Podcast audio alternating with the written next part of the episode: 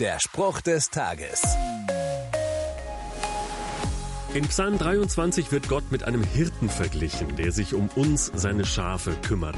Da steht, er weidet mich auf einer grünen Aue und führet mich zum frischen Wasser. Er erquicket meine Seele. Dabei muss ich immer an diesen alten, vertrockneten Schulschwamm denken. Wenn ich Tafeldienst hatte, musste ich den hart gewordenen Schwamm erstmal wieder ordentlich durchtränken, damit ich ihn nutzen konnte, wofür er gemacht war. Gott möchte dich in seine Hände nehmen wie diesen Schwamm. Er kann den Hunger und Durst deiner Seele durch seine Gegenwart stillen.